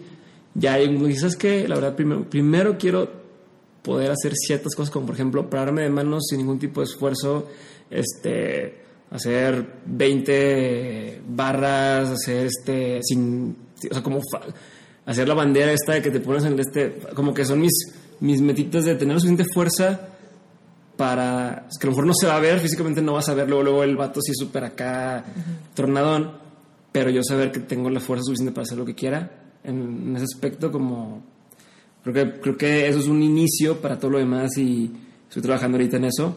Este, okay. De ahí parten muchas cosas que después luego ya noto en la espalda, y, no, como todo ese tipo de cosas. Uh -huh. este, entonces eso, en, lo, en, la salud, en el tema de, de Banregio y demás, pues eh, demostrar y, y, cambiar realmente la conversación que se tiene con los bancos, o sea, cambiar la impresión que la gente tiene de, un, de, de Banregio. Trabajo ahí porque estoy convencido de que sí somos un banco distinto. Eh, Manuel, el CEO, sí tiene una mentalidad muy distinta, tiene 36, 37 años, este, está cabrón cómo piensa y lo oculto que es y demás, entonces sí hay un propósito detrás de, de, que es realmente ayudar a la gente, entonces por eso sí estoy trabajando ahí, no, no porque quiera engañar, a, o sea, yo sí le recomiendo a la gente que entraba en Regio, tiene sus defectos, obviamente, hay sucursales que son súper buenas, sucursales que el, el, la persona atiende mal, estamos trabajando en eso, pero realmente quiero cambiar la forma o hablando de eso, quiero cambiar la forma en que, en que la banca existe en México, se percibe y cómo ayuda a la gente, ¿no? El tema de asesoramiento que falta bastante. Eso. Y en el tema de, de dementes y demás proyectos, pues simplemente eh, dementes que, que crear una comunidad alrededor de dementes, ¿no? Que sea más la gente a la que le llega ese mensaje y más gente a la que se anime a arrancar sus proyectos o, o sus proyectos tanto laborales como personales, este, o sea, que, que, sea más gente la que de pronto me escriba, oye, escuché este podcast y me animé a hacer esta cosa y me está yendo chingón. ¿no? Entonces, uh -huh. cuando más gente haya así, yo voy de gane en ese aspecto. Y eh, creo que suena muy frío, pero todo el mundo lo piensa y realmente es llegar a, a un punto o sea, generar más riqueza, pues. O sea, pero, pero no hacerte rico por hacerte rico, sino generar más lana para poder hacer más cosas de las que me gusta hacer. Eh, y creo que llega un punto cuando tienes suficiente dinero, obviamente a partir de cierto punto de dinero, sumarle dinero ya no, ya no, ya no incrementa el nivel de felicidad, o sea, ya no hay más, pero hay un punto uh, previo a eso donde tienes todas tus necesidades resueltas o como todo el tema... Como libertad financiera. Como libertad financiera, tienes seguridad financiera, sabes que todo está en orden, nunca, o sea, no, no vas a tener ningún problema. Y entonces puedes empezar a, a, entre comillas, regalar más de tu tiempo porque ya no tengo que, oye, si yo estoy una hora contigo, es una hora que estoy dejando de generar dinero por afuera, pero cuando llegas a ese punto es como, ah, no pasa nada, y, y va, y, y, creo que puedes generar todavía mayor impacto. O sea, sí puedes generar impacto sin dinero, pero teniendo dinero puedes generar muchísimo más impacto. Entonces, por más frío que suene de que, ah, es que pues, está pensando en dinero y demás, no, creo que creo todos que... deben de pensar en hacer dinero. Y me encanta que lo menciones, porque yo creo que el dinero es como esta cosa que todo mundo necesita, todo uh -huh. mundo lo quiere, todo uh -huh. mundo está tratando de perseguirlo pero de repente parece que no, no podemos mencionarlo porque vamos a parecer muy materialistas claro. o algo así. Y en realidad, el dinero lo único que hace, o sea, lo que yo le digo muchas veces a, a la gente que noto que tiene como esta timidez en cuanto al tema, es el dinero lo único que va a hacer es hacerte más de lo que ya eres. De lo que ya eres, exacto. Entonces, si eres un ojéis, solamente vas a ser peor, ¿no? Y si eres una buena persona y si te gusta ayudar y te gusta crear, pues vas a ser más creativo, o vas a, vas a ayudar más, o vas a compartir más, o lo que sea. Entonces, muchas veces tenemos esta idea preconcebida de, bueno, esta idea con la gente que, no, pues es que esta persona, pues, y empezó a hacer lana y cambió muchísimo.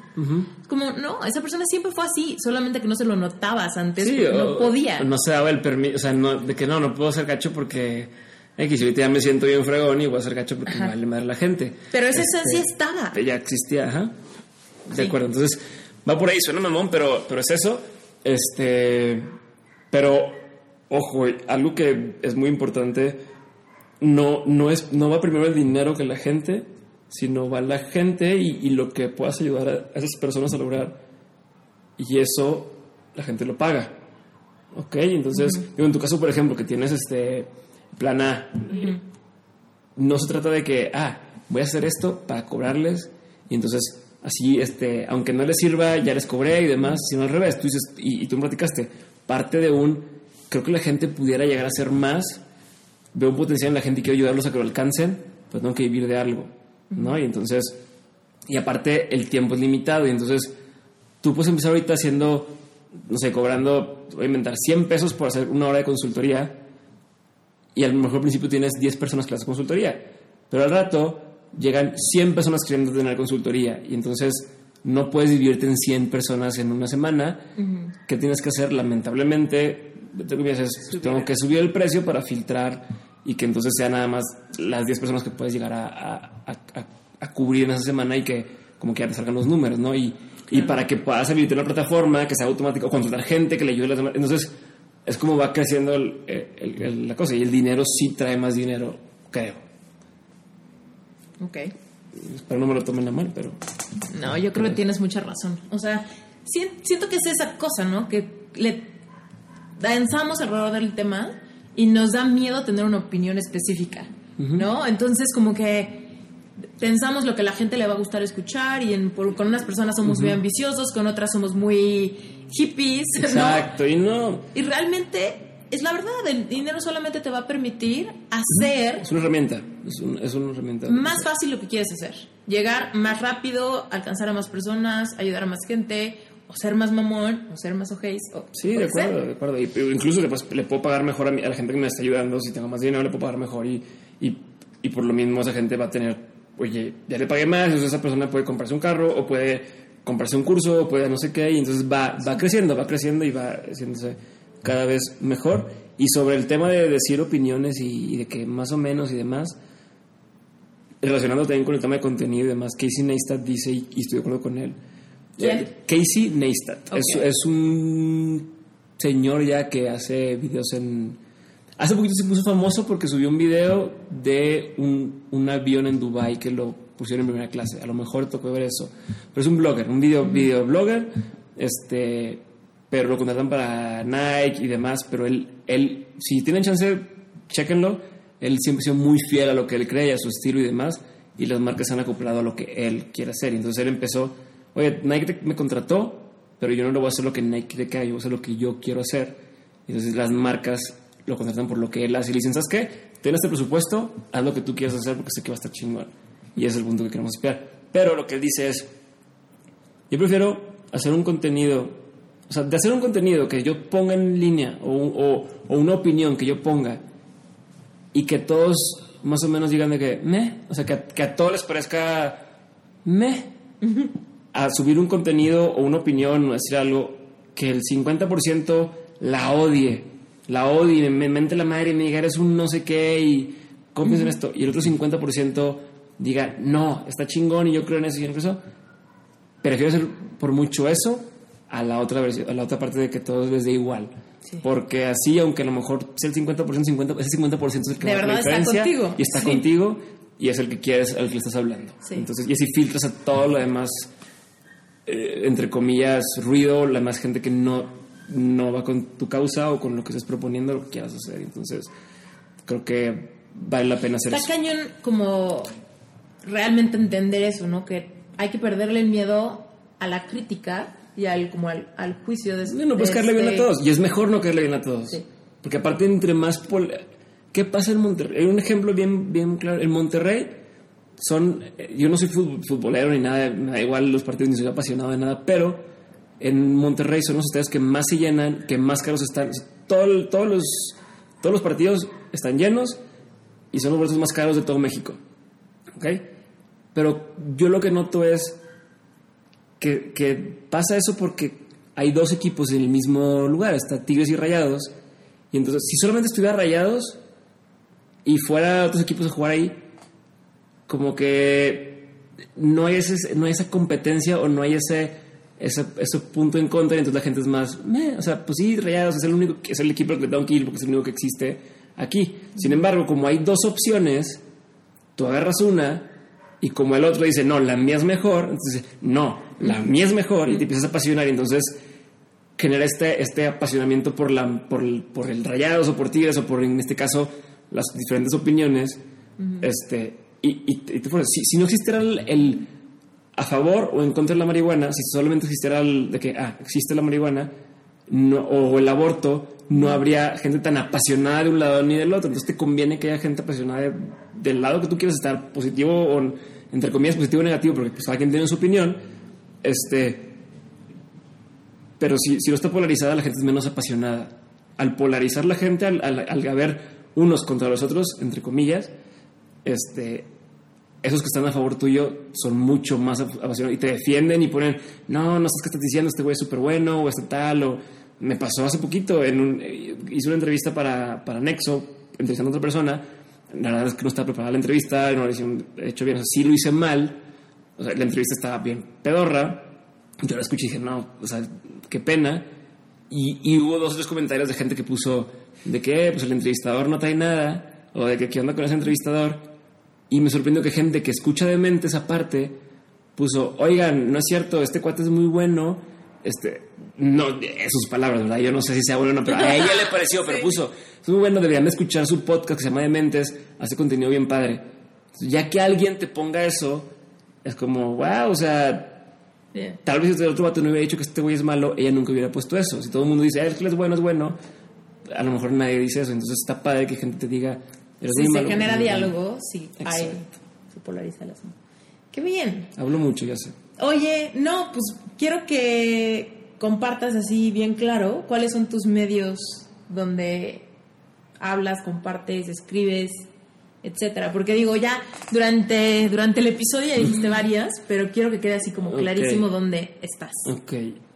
Em, me encuentran en todos lados como Diego Barrazas, en Instagram, en Twitter y en Facebook.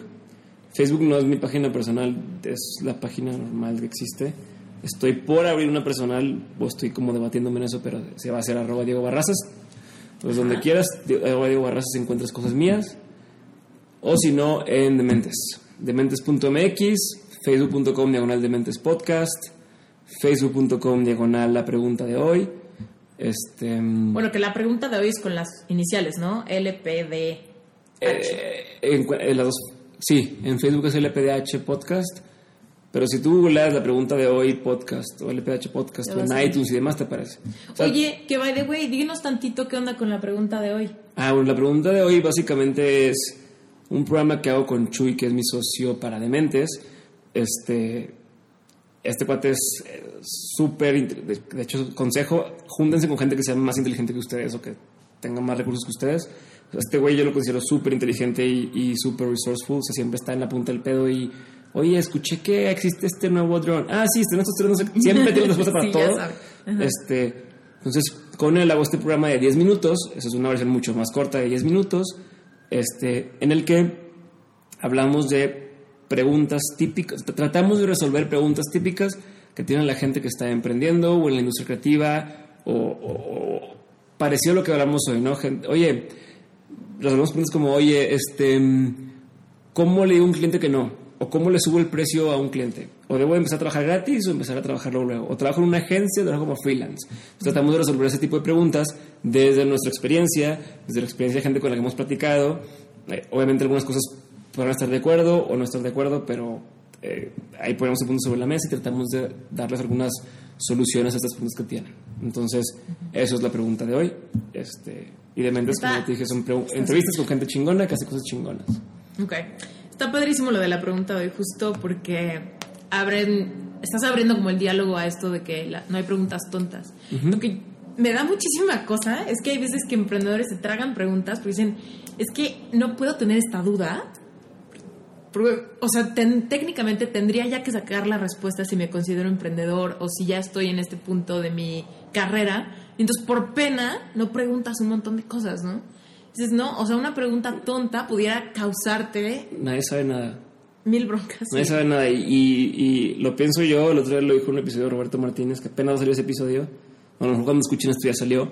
Este, y lo dice, lo he escuchado varias veces, es, y creo eso, nadie sabe nada. O sea, la, la- la gente, ni tus papás saben nada, o sea, tus papás también están averiguando sobre la marcha, las empresas están averiguando sobre la marcha.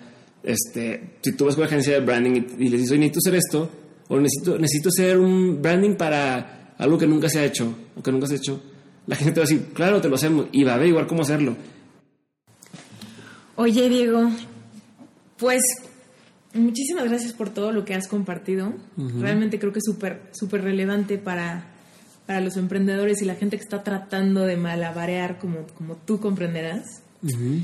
Pero una cosa que yo le digo mucho a la gente cuando está iniciando un proceso así retador de, de iniciar algo y tal, es que debemos de ser nosotros nuestro mejor amigo Ajá. antes que antes que cualquier cosa, ¿no? Hay veces que somos el peor crítico, el más ojete, el más vil cuando vemos una foto, cuando vemos algo que hicimos, cuando vimos nuestra voz. Yo sí soy bastante crítico de mí mismo, pero no el, crítico, el tipo de crítica que te, que te congela y te detiene y no. Es, por ejemplo, en el caso de la voz, a ver, yo hablo, probablemente no he entendido la mitad de la entrevista porque hablo bien rápido, no tengo dicción, este, y demás. Digo, ok, hablo bien gacho, no me gusta mi tono de voz, pero pues es lo que hay y con eso hay que trabajar. Y, o sea, ese es como el tema de, ok, lo acepto, pero luego es, lo tengo que trabajar. Entonces, conscientemente, cada que grabo un episodio, trato de hacerle ejercicio con la boca, trato de ser consciente cada que me acuerdo de, a ver, que se entiende y demás. Entonces, es mi responsabilidad. Igual, oye, a lo mejor yo sé que no estoy gordo ni que, ni que estoy. O sea, muchos dirán, ay, ¿por qué haces dieta? ¿O por qué haces ejercicio tanto? ¿Por qué no sé qué? Si estás bien así. Estás bien así, o sea, estoy bien así para tus estándares, pero para mis estándares, que son todavía más altos, quiero estar mejor. No significa que me haga menos y que, ah, soy. No, o sea, ok, así estoy, pero quiero estar así. Entonces, este, hacerte responsable de tus cosas.